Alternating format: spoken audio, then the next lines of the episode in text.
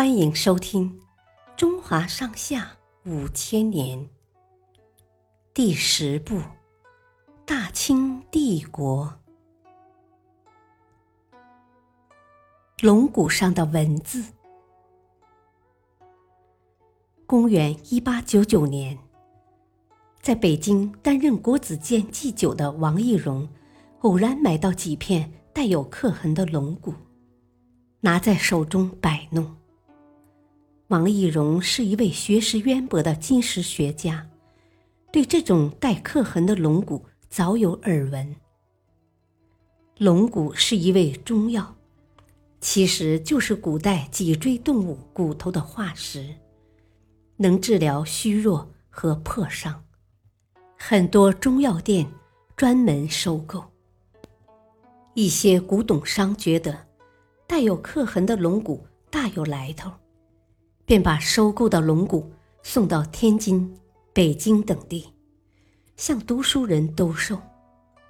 很多读书人买来这些龙骨，回家研究，可谁也说不清这些神秘的刻痕到底是怎么回事。王懿荣摩挲着龙骨上的刻痕，仔细观察，凭着对古文字的了解，他基本可以断定。这是一种古代文字。王懿荣决定高价收购带刻痕的龙骨，每个字付二两白银。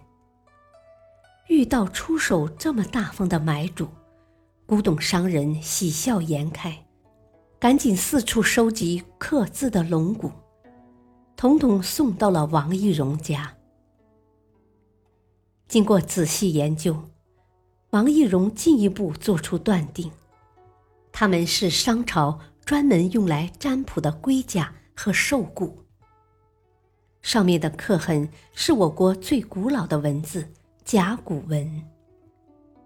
发现甲骨文的消息很快传开，引起了学者们的重视，一时间龙骨变得身价百倍。